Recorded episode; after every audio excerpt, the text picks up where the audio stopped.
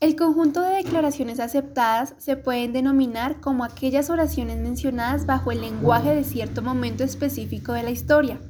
Sin embargo, para mayor claridad, estas se pueden definir a partir de dos elementos.